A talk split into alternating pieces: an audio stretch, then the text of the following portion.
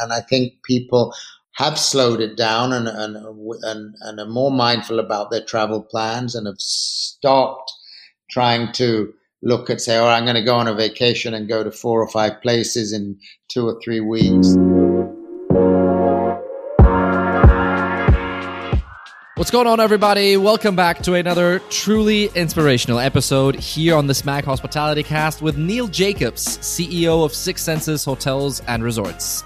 Neil told us all about the inspiring story behind the Six Senses brand and how it evolved from a local Southeast Asian resort brand to a global hotel company with properties across the globe.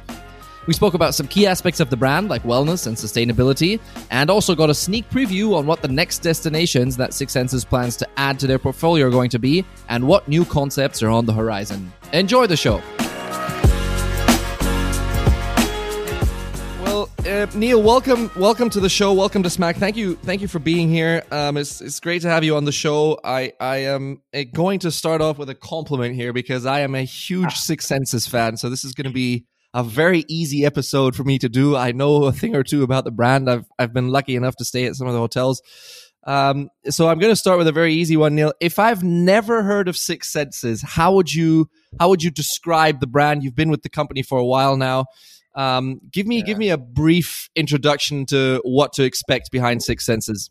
Will do, and and thanks for having me, Fritz. It's great to be here.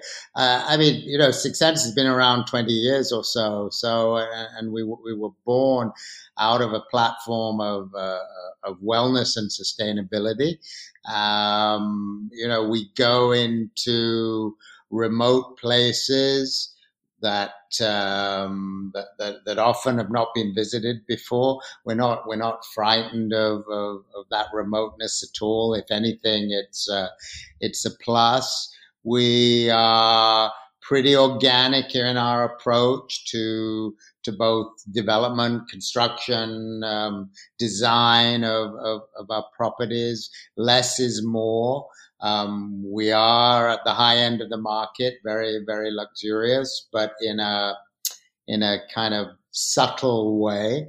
Um, as I said earlier, we we are very, very focused on a sustainable platform and, and have been so right from the beginning of the company, uh, long before people were talking about sustainability. Uh, we'd always been good at spa, but you know, in the last 10 years or so, we've focused much more on other aspects of wellness. You know, for us, spa is just one element of wellness, but whether it's around food, nutrition, sleep, uh, anti-aging, meditation, yoga, all of these things that that really drive who we who we are as a brand today. And as I say, in, in wonderful locations around the world. We, we do today have a pretty global platform and uh, are touching pretty much every continent. It, Neil, I mean, if you if you don't mind me saying this, it sounds a little bit like you you were ahead of your time twenty years ago because all of the things that you've just mentioned, you know, the whole idea of, of sustainability, of, of mm-hmm. spa wellness, of you know, um, kind of treating your way, treating treating yourself in a way if you, when you're traveling that's that's probably some of the most current trend. I mean, pre-COVID, obviously, but that was probably some of the most current trends we had in, in hospitality. Do you would you agree with the fact that you've you've kind of you were ahead of your time at the time, and you you're just spot on with what people are looking for at the moment with with um with yeah. when they travel? Yeah, for sure. And I mean, we, we can't take all the credit for that because the, the company belonged to another group of people up until uh, 2012. But uh, yeah but but you're absolutely right. I mean, we we were way ahead, particularly on the sustainability side, with yeah. with yeah. growing our own food, with having a you know, I mean, even today we have a, a corporate permaculturist, if you like, which you know mm-hmm. hotel companies just don't don't do that kind of stuff. And sure. we have somebody who moves around, who who works with the hotels and creating and upkeeping their uh, organic gardens. Um, we have animals, livestock everywhere, you know, from chickens to ducks to cows to goats. I mean, we make our own goat cheese. We, we, we do all kinds of things, and, and more lately with camels. That we've we've just literally last week opened a, a camel farm in Israel. So I mean, all, all these kind of elements around sustainability, whether it mm. be in the built environment or community outreach or how we operate on a day to day basis, um, really reflect who we are as a brand. And yeah, we, we were ahead of the game there. And Neil, so tell me if I if I look at your portfolio today, when when I when I visited uh, a Six Senses, which was uh, in in Thailand many years ago, um, it, it, I mean, you'll forgive me for saying this, but Six Senses was more or less a very um, you know, a very Asian kind of uh, related brand if you so want. I mean asia pacific clearly is where you where you still have the, the majority of your hotels and yet the company has managed to to as you said is to now become an international you know an international hotel brand you've got hotels in europe we'll talk about some of the hotels that are coming up in, in just a moment um, you've got some some hotels in the middle east you, you've got a hotel in brazil explain explain to me the, the process i mean you were there for the majority of, of that development or for some of that development yeah. at least um, it must have. It must feel like you know this. This is sort of a, a, a testament to your concept. The fact that you've achieved this with with you know some some very current topics like sustainability, wellness, and, and what you just mentioned. Mm-hmm. No, you're absolutely right. I mean, when, when we bought, when my group bought the company from the founders in uh, 2012, um, it was very much a, a, a Southeast Asian resort group, yeah. you know, the beaches of Southeast Asia. Plus, we had one property, fabulous property, Six Senses Zighy Bay, and in Oman. But uh, aside from Oman, everything was in was in uh, Southeast Asia. And the goal, very much on acquiring the the group in 2012, was to really take it from being that to creating a global platform and uh, even introducing a number of uh, urban executions to the brand, which mm. we felt would um, would would balance out much of what we were doing, and also because we felt that wellness was equally as as relevant within um, within an urban environment as it was uh, with, within a resort, perhaps even more actually in in some ways. So the goal back then in 12 was very much to drive that that footprint, and and certainly between 2012 and now, we've been successful in, as as you pointed out, in opening a considerable number of properties in in Europe, starting in the Americas now. Our first was in Brazil that opened mm. this year, but plenty more to to follow, while at the same time keeping a, a, a focus on Asia too. You sure. know, the one area that we, we're not where we really would like to be is is in sub-Saharan Africa. We are in yeah. North Africa, but we yeah. haven't yet been able to penetrate uh, sub-Saharan Africa. So that's that's the continued goal on the list. All right, noted. Yeah. Um, so that Neil, then tell me, tell me. Let's talk about the, the whole idea of development for for just a moment here, because I think it's very interesting the, the way you guys have gone about this. If you if you talk about you know some of the urban destinations that that you've added or that you're looking to add as well. Um, you'll forgive me for saying this, but naturally, people will always more likely um, relate to wellness with with nature, with a lot of space, with with kind of you know your your your resort kind of setting. Um, and yet, I think what you mentioned is is very interesting, where you say it's not necessarily uh, you know a, a um, wellness is not necessarily something that you can also provide in a in a city or in an urban setting, whether it's a city or not, is to be dis- discussed. Obviously, explain to me how how maybe that also works specifically with your brand because Six Senses has such a strong relation to wellness? Do you feel like you have a little bit of a of an advantageous position there? Because I mean, no disrespect to our friends from Ritz Carlton or whoever, you know, they've got one or two hotels in the middle of the city, and and they're let's say not primarily known for their wellness approach, right? Mm-hmm.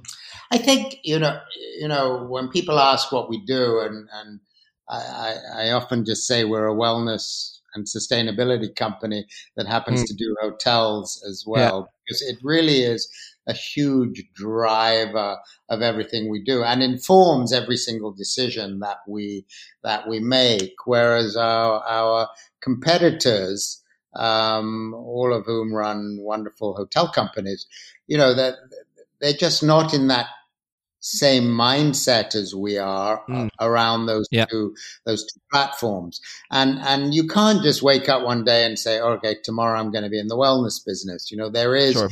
there is barrier to entry to this which we, we think is very important which is good for us because it, we also think it, it's what gives us our competitive advantage um, mm. there so we are very much you know, and I don't wish to sound in any way arrogant, but but we are ahead of most all of our our competition, certainly our competition with any scale um, yeah. in, in those in those two areas. The urban thing is interesting though because when, when I said we wanted to do urban, one we we only wanted to go into cities that have a a strong uh, leisure component to the mm-hmm. market mix. So it's not yeah. about doing business hotels, right? Right. Um, so right. cities like London and New York, where, where, where we are under construction in both, um, you know, we will open Rome next year. We will, we we've just broken ground in Lisbon. Um, so it, it's kind of, we are in Istanbul. So cities that, that have a lot of tourism to them, mm. where people will use the wellness offerings.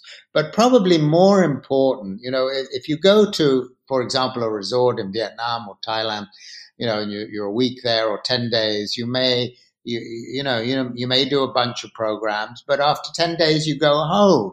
So mm. really the urban peace and wellness within the city is equally for the residents of those cities as opposed to just um, the hotel guest.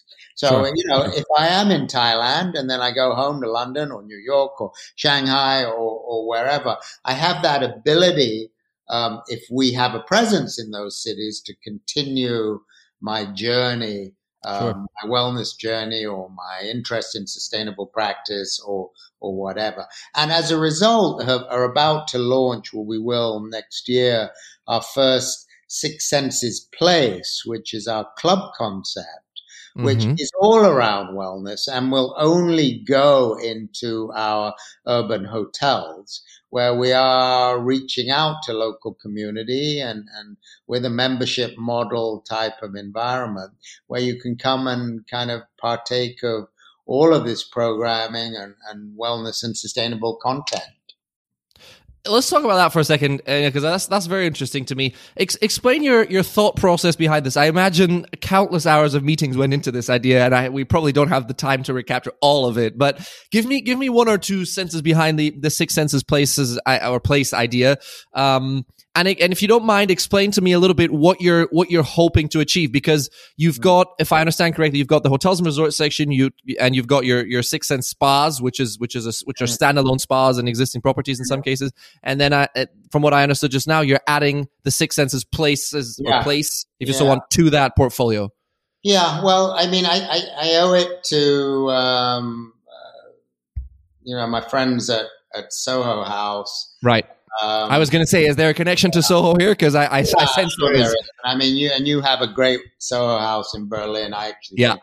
it's one of the the best uh, in in the portfolio. And and you know, Nick Jones, who is the founder, kind of an old friend of mine. Mean, he was a a hotel guy with Hyatt for years, and and he came out with something that was was really really special and and and really in some ways turned the whole whole club thing upside down, you know, and made it made the concept out of it that we all wanted to join, right? As opposed sure. to the old style club. So we were inspired by that. Um, but you know, we, we then wanted to do our version which, you know, is obviously based around a club model and the commercial aspect of, of, of, of doing a membership. But we didn't, uh, we wanted it to be social, but we wanted it to be, um, in some ways, a little more purposeful and layer in all of our wellness content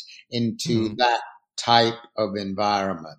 So, each Six Senses place will have a great spa, and whether it's the spa of the hotel in which that Six Senses place sits, it might be. But that will be part of the membership. But as I said earlier, spa is just one one element of wellness. But so it's just very, very content rich. There will be uh, a number of practitioners in the club mm. all the time. There'll be a great food and beverage offering. Um, we will, you know, we will attempt to grow food there. They they will reflect the values of Six Senses as a brand. Very nice. Yeah. Draw upon the club concept, but be extremely content rich, uh, driven by by you know all aspects of wellness and and sustainability. So whether that's in the day to day programming or the the lectures or the, the, chats that go on, all things that you would expect in a club, but with a very strong um, focus on on on wellness and sustainability. And Neil, are you looking to to um, to add these places to existing properties, so within hotels, or are these going to be standalone, uh, you know, buildings and and and standalone structures? Well, you know, because we haven't yet opened our first urban hotel, we're designing Six Senses Place into these urban hotels. And for example, in New York, okay. we, we will have you know, close to 45,000 square feet. So, you know, just over 4,000 square meters of space. So it, it's, it's a real commitment. Um, with with those developers, but we see them showing up wherever we can within an urban hotel. Okay. You know, people have asked if we would do them remote from Six Senses hotels, right. as, as we used to do with spas. But I'm not inclined to really do that. That's not to say that would never happen, but right. we kind of want it to be part of our overall ecosystem. Okay. And, and, and that there be a hotel as one part, there'd be a place, there'll be a spa, so that they, and there'll be residences for sale. That's very important too, because if, if we're, you know, most of our urban properties have a residential component today where we're actually selling condos or, or mm. whatever. And, you know, if that resi component is within the development, you almost have a built in, you know, starting membership base yeah. And, you know, what we're suggesting to developers is that they include membership for the first couple of years, you know, in, in the price of the, the, the apartment or the condo that they're selling. Um, so that, so that it becomes a really holistic type of offering with all our different kind of brand and brand extensions. Very nice. I mean, it really does sound like you've you've really thought this thought this through with with all elements of of what you guys do. Um, Neil, I, I can't help but ask: Can you give us a sneak peek of where we can expect some of those? I mean, as much as you can tell, obviously. I heard New York is is is right up yeah. there on the list. Well, any New any York- other destinations you can leak right here? Yeah, yeah, yeah. I can. I can. New York will be the first. I mean, it's announced. Um, okay. Followed, follow, uh, and you know, we're we're building in the um, West Chelsea uh, art district of uh, of Lower nice. Manhattan, just just above the meatpacking. Um, so it, that's fabulous. It's I've of, seen some photos, by the way, to those of you listening. Go check them out. There, it's going to look pretty cool uh, from what I've seen. Yeah, well, it's on the river. It's on the Hudson. It's yeah. on the High Line as well. The next uh, to open uh, with a full blown Six Senses place will will be London, which will okay. be in 23. So that's under construction now. Um, again, you know, the area we're going into in London is kind of the London equivalent of where we are in New York. We, you know, we purposely did not want to be in Mayfair. We, we don't, we're not really a Mayfair kind of brand. Sure. So we're going into an area called Queensway, which is yep. kind of the other end of Notting Hill and, um, near to, you know, walking a quick walk from uh, Hyde Park. And um, we're part of the redevelopment of what was um, an extraordinary department store that's been there for 50 years, ah. I think, called Whiteley's. This is in Bayswater, correct? Yes, that's exactly yes. I've heard right. of this. Okay, exactly yeah. right. I mean, I used to. My parents used to take me there when I was a kid. That shows you how old that place was. But um, so the, the, developers are redeveloping it, and it's kind of a, a million square feet of uh, of space. So what, a hundred thousand square meters of, of, yeah. uh, product. And again, there'll be about 150 um, beautiful apartments for for sale, 110 room hotel, um, a Six Senses place, the spa, and some retail, some very bespoke, interesting retail that really kind of plays to sustainable practice and and and you know local farmers and local manufacturers and and so on. So the whole development really talks to to our brand values. So that will be the second. Um, the third hopefully um, is, going to be, which I can't really talk too much about, but other than say it's one of the major cities in China. Um, okay. So that that's uh, that's probably the third one.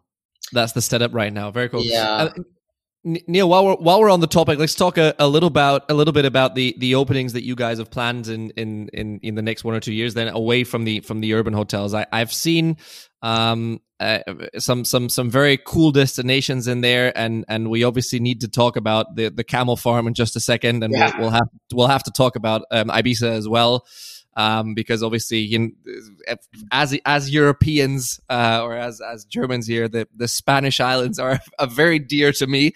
Um, so we'll, let's let's talk about this in a second. Before we go into detail about the the properties, um, let me let me ask you this. Um, I imagine, obviously, these these properties were planned before COVID happened. I would imagine, or at least the the you know the the the the majority of the planning was done by the time that COVID hit. Um, anyways, tell me, uh, I mean, I, imagine it must have been quite the struggle for you and your team to to to go ahead and and stick to some of the plannings that you guys had in terms of the timing to to get going on the two properties that or three that that you had planned this year or have planned this year with with Israel, Spain, and, and India. Yeah. Not only for the fact that your team and I realize that in part of an opening, obviously some parts of your team will have to travel to the property to set certain things up, but also simply in in you know in terms of getting the last touches done in the properties. Um, can you talk a little bit about the, the the, the challenges that that kind of brought with us?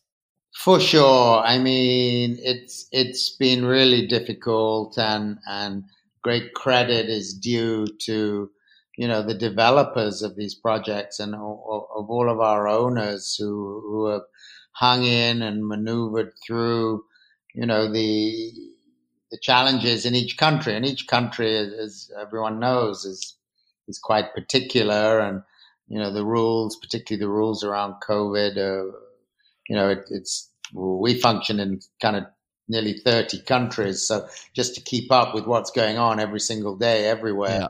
is a, is a, is a full time job. But um, you know, you're right. The, mo- most all of our openings were were planned well before COVID. Um, uh, one slight exception to that uh, was the property we opened. We did. We took over in Brazil, where I visited it just before COVID um, okay. And we, we kind of cut a deal. But I mean, the, the good part of that one was that it, it, it was, or it is, and it was an existing hotel called uh, Botanique, about two hours outside, two and a half hours outside of um, uh, Sao Paulo. And so we didn't have to build it, it was already built, but there was work that we wanted to get done before we rebranded it. And we managed to do some of that, not all of it, but we did rebrand in February. Um, and, uh, you know, it's going really, really well now. Mm. It, it's going well because Brazilians can't travel. So you have a, a huge, robust um, domestic market, which yeah. just kind of got stronger and stronger you know, once they travel again, then we'll kind of probably there'll be fewer Brazilians and, and more international customers. But but that's that's opened, um, and you know through that we learned a little bit how to rebrand something or open something remotely without being mm. able to send a ton of, you know, typically we would send a, a, a pretty intense task force of six or seven people who would stay, you know, six weeks to two months and really do all the training and and and handhold, uh, you know, the new the new hosts, and we call our employees hosts, and but we haven't been able to do that. So a lot of that has to be done has to be done virtually. Now in Ibiza, which is the next, you know, and all these hotels, Ibiza, India, and, and Israel, all should have opened last year, right? So yeah, yeah, yeah, so sure. They yeah. are they are late, and the the impact that has on on the owners and developers and the additional cost that is incurred in that and, and carry cost with financing and, and so on, uh, you know, is not, is not simple.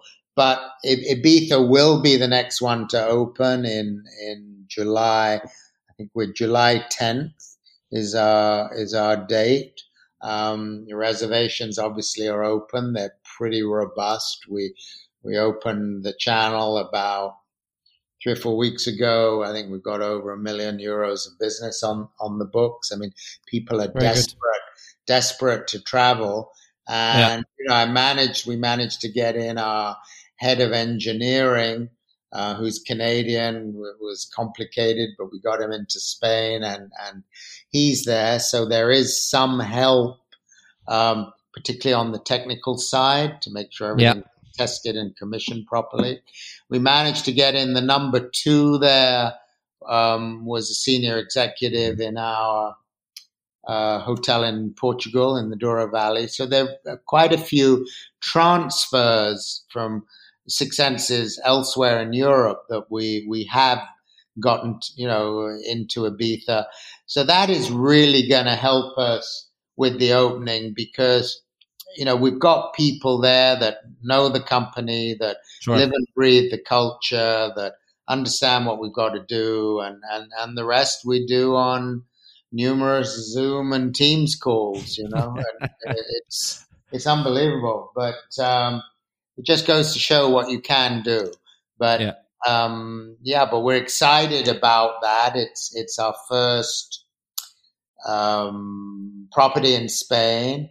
Uh, yeah and certainly in the Balearics, it's got a certain vibe to it and has elements that we've never done before, really. And that's because we've got a very creative owner that's also driven us. We have a, you know, we have rooms on the beach. We're calling them beach caves. We have a, a recording studio. You know, one of the, the guest rooms on the beach actually interconnects to the recording studio.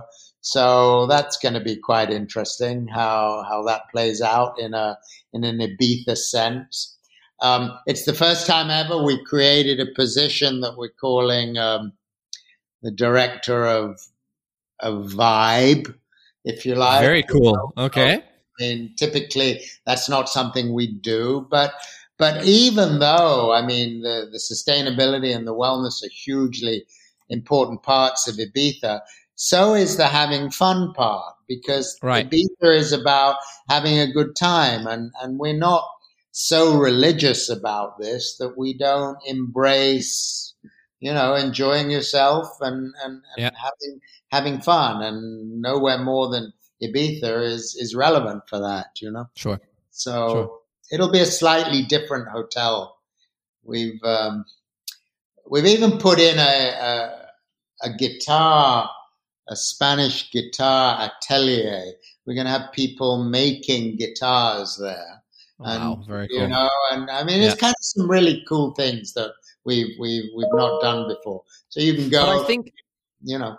I think I think Neil, isn't that isn't that also doesn't that also come to show that um, the, you know some of the some of the hotel companies, and I mean no disrespect to other hotel companies yeah, in yeah. any sense or way, but um, is doesn't that also show that that that's kind of where, where where the industry is heading? Exactly what you guys are doing. I mean, yes, you're a, you're a five star wellness uh, hotel and, and sustainable company in the, in the hospitality sector, but then you're also adding twists to your brand, and let's call it twists for the for the greater sense, like the hotel in Ibiza, where you know, not necessarily a destination where, where you would say a traditional Six Senses kind of wellness destination just because it has a beach and is an island. But it's, it's, you know, Ibiza is traditionally known for massive parties and, and, and all that comes with it. And then you guys go there and say, okay, but we can, we can work with this. We can, we can add our touch to the, to the, uh, to the concept and we can, you know, we can focus on the value and the sustainability and, and the other brand pillars that we have, and yet integrate the the vibe of the island with with with what we have. Well, I mean, you're absolutely right, and you, you could be our publicist because that was perfectly said. You know, and and uh, I mean that's exactly what we want to do. I, I, mean, we are in the north of the island, which right. Is away from Party Central. And, sure. you know, it's, it, as you probably know anyway, Ibiza has a lot of healers, has a lot of practitioners, yep. um, yogis, etc., etc., that actually live in Ibiza. So there is that side of it that exists. And given our location on the island, um, I think it, it just lends itself to doing what we do while embracing where we are, because that's the important element of uh, of it too, you know. And you you've got to give people choice. We, it's not about going into going into a monastery, but we are always looking, just as a brand. You know, we have kind of a an in-house innovation group, our own our own mini incubator, if you like, that three or four people that sit around talking about content all day and you know what yeah. can we do to kind of stay stay ahead of the game and be relevant um, while at the same time being sure that our values as a brand show up in what we're building wherever they may be and whatever mm. flavor of that destination so it's not about having them look the same or behave the same. It, it, it's about being true to our value set, but in very much in the context of, of the environment where we find ourselves. Yeah. Yeah, fully understand. Um, Neil, we we can't pretend like it's not there. So let's let's quickly talk about the uh, the uh, the effects of COVID. Um, it, it, you know, we we I think everyone has settled on the fact that it's been terrible for for the majority of the hospitality industry, whether it's the airline industry, the cruises, the hotels. I think no one's had fun the last couple of months. So let's well, we've established that. Um, can you give me one or two things, or are there, is probably the better question, one or two things where you think COVID has maybe helped in a way or, or redefined, maybe helped is, is not the right word because it clearly hasn't helped anywhere, but redefined in a way some of the things that we're, we're going to see going forward? I mean, again, I think this this kind of ties in quite nicely with with some of your your brand ideas, the whole idea of sustainability and and you know the the not taking travel for granted anymore, which is clearly something I think where you, where you guys stand on as well. Um, is is that something that people are going to cherish more, in your opinion? Is that something you've seen in your properties as well? Um, what's what's your take on all of that? Well, we believe so. I mean, we we we think that what we were doing pre-COVID was relevant, but you know, we, we, we think it's even more relevant today than it was before as, as we start to emerge from it. I think the big takeaway for me, and, and I do believe there is some good in all this horror that's occurred and terrible impact on, on people's lives, but I, I, I do think people generally are more mindful.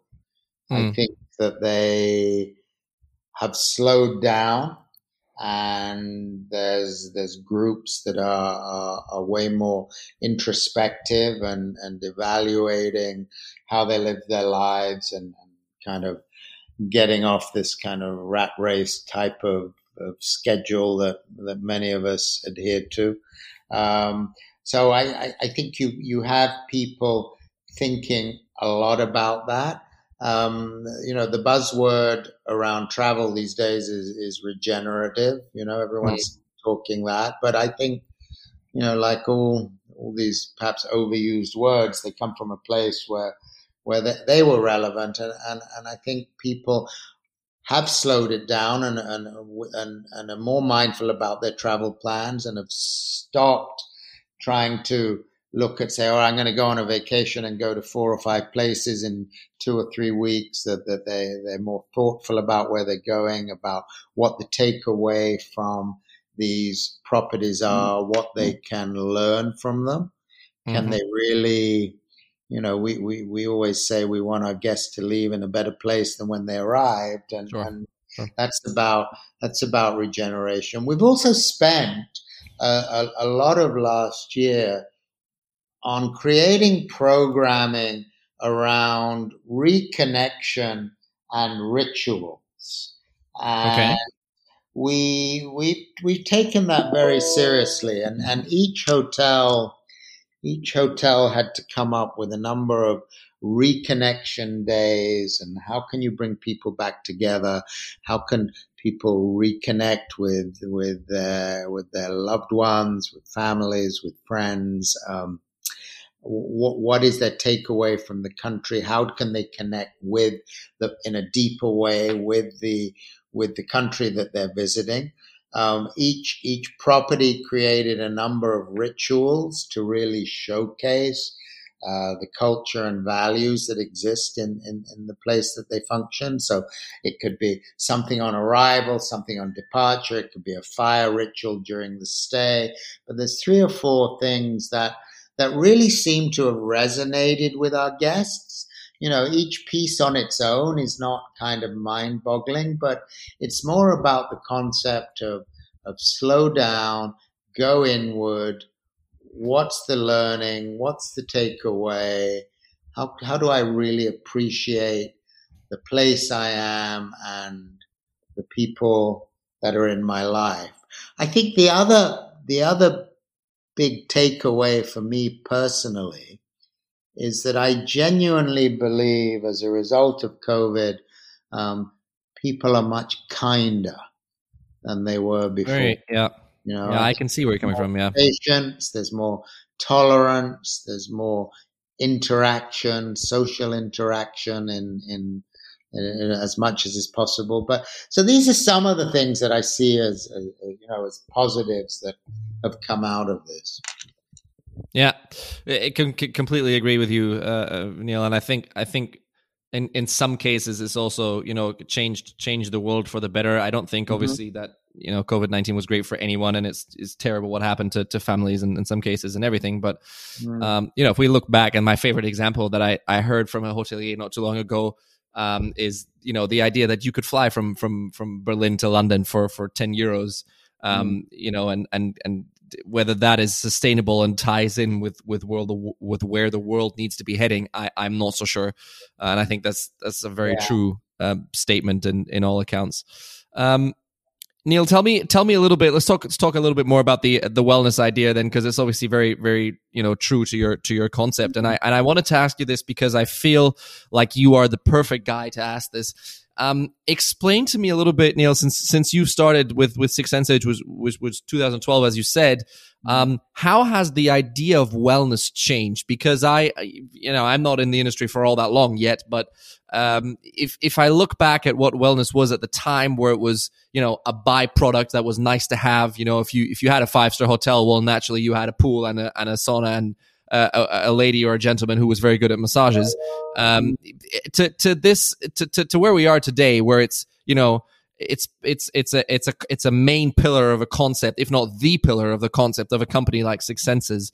Um, can you can you talk a little bit about where you've come from and and and you know one or two of the obstacles maybe that you had as time went by and, and people that told you you were crazy with the concept that you had at hand? Mm, yeah, I can, and and I, I mean, you know, since in since 2012 when we bought the company, as I'd said earlier, we were we were very good at spa back then, but we we weren't. Um, you know, we, we, we weren't really that great at wellness. We, we did okay. great spas, we did great massage and facials and all of that. And, um, and but I, I certainly knew, and, and you know, in a previous life of mine, I, I mean, I ran wellness for uh, Four Seasons globally. Um, while being responsible for Asia Pacific, I, I, I, kind of took on the wellness job, not because I was so experienced at it, because it was just that nobody else knew anything. So I knew a little bit, you know. And, and very, uh, very nice. Yeah. It, it, was like, well, you can do that, you know. You know what a yeah. you know what a shiatsu massage is. You take it on, you know. So, yeah. uh, but but it kind of whet my appetite, and I was living in Bali at the time, and Bali was full of healers and and very, so very organically it became super important to me on a on a on a personal level and right. um, you know, when, when we bought Six Senses, I very much saw the potential to take what we did with spas to a completely different place. So went out to a friend of mine, a, a Swedish friend of mine who I felt was one of the great spa and wellness people in the world, a lady called Anna Bjurstam, um, had been around a long time, who I'd known for a long time, and she had her own company out of uh, out out of Stockholm, and which we ended up buying because it was the only way I could get her, and and she effectively ran this evolution of of wellness at Six Senses, and and you know we we started slow. We started with yoga. We we did our own yogic programs. You know, we were always quite strong at um, the Asian healing arts. You know, we knew about Ayurveda and, and, she'd done a lot of work in India. So we amped that up. We did the same with Chinese medicine. So we, we amped that up as well. And then we started to move into the world of nutrition and, and, and just food generally. We came up with something called Eat with Six Senses, which is very, very distinct to us on uh, food and how we eat and what we don't eat and ingredients and so on. We then we then did the whole sleep thing, and it's called Sleep with Six Senses. And we had a very strong advisory board with some very respected doctors and, and practitioners that, that mm-hmm. have just worked with us, you know, over the years. And, and that evolved into all kinds of other areas. I mean, we were one of the first to really introduce energy medicine. Um, you know, South American rituals, uh, which we didn't know a lot about. So Anna went off to northern Chile and became a shaman in several months and studied. So we, we introduced that. We've introduced our version of longevity or anti-aging, which is non-invasive, inside out.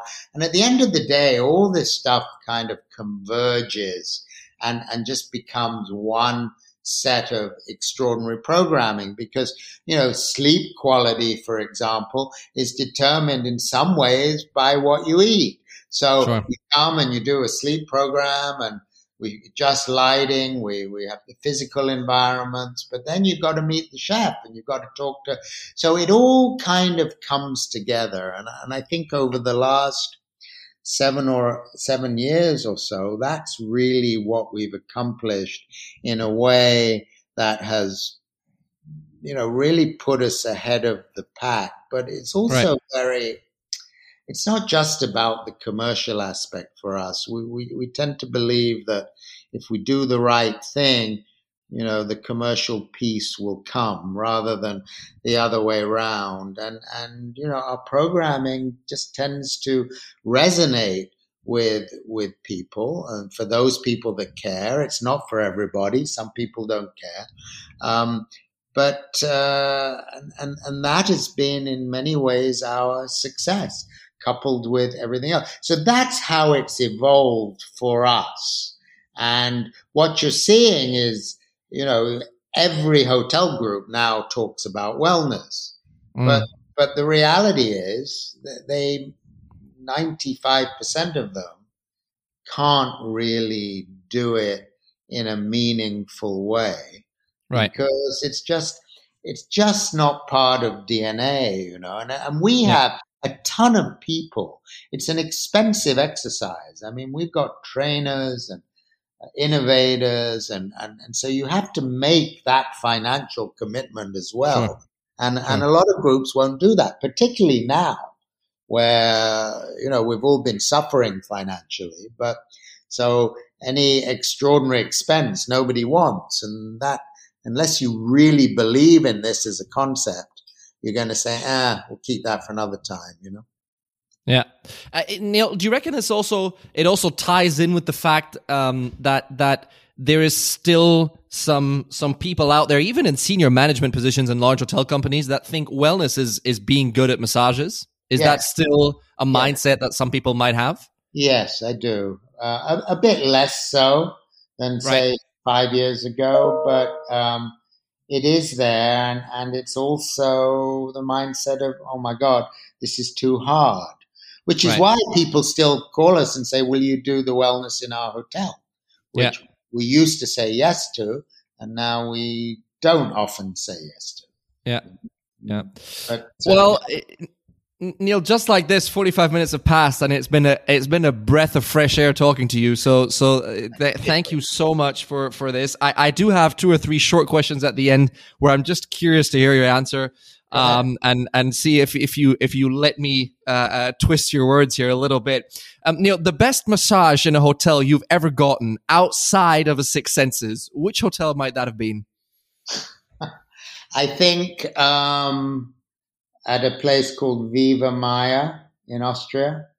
Okay. Um, okay. Shout out! Shout out to our friends in Austria. Yeah, really good. Um, I know your neighbors. I know you don't. Yeah normally compliment your neighbors there like that. That's in that sense, that's going to be just just fine. Uh, and Neil, tell me tell me a, a, great hotel product out again outside of Six Senses where you where you you know where you truly say, okay, this is this is a good product. I like it. It doesn't necessarily have to be five stars, super ultra luxury, um, but just a, a just a hotel or a product where you where you really say, yeah, I like this for for this and that reason. Oh, you know, it, that, that's a great question. And, and although I've spent my life in kind of super luxury hotels, such and working so much for Four Seasons, I my preference is really for boutique hotels with big yeah. personalities. Um, you know, I, I, I love Ham Yard in London. I love nice. uh, yeah. um, Chiltern Firehouse in London. Um, you know, there's, I actually like what's been done with the Crillon in Paris. Um, yep. because they took a, an, an, extraordinary palace hotel and kind of made it cool um, as opposed to being stuffy. So, um, fabulous. I like that. I stay all the time in New York at, at Nomad. Um, yeah. I think, you know, they have a great food and beverage product and they, they have a, a culture at that hotel which is just so nurturing and warm. And for a cool hotel, and it is pretty cool, the people are super, super caring. yeah. Know? So at the end of the day, I, I, mean, there's different things that really that really resonate with me, but the, but those are a few a few of the hotels that I just I just love. You know.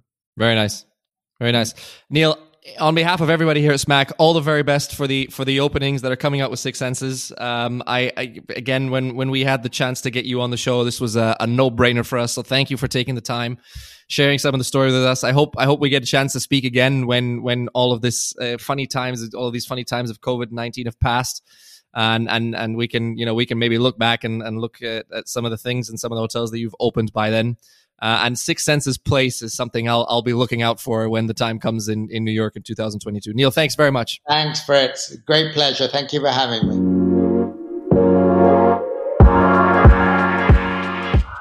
That's it for this episode, everybody. Thank you for tuning in. Special thanks to our season sponsor, IRECKONU, Hospitality's first customer data platform.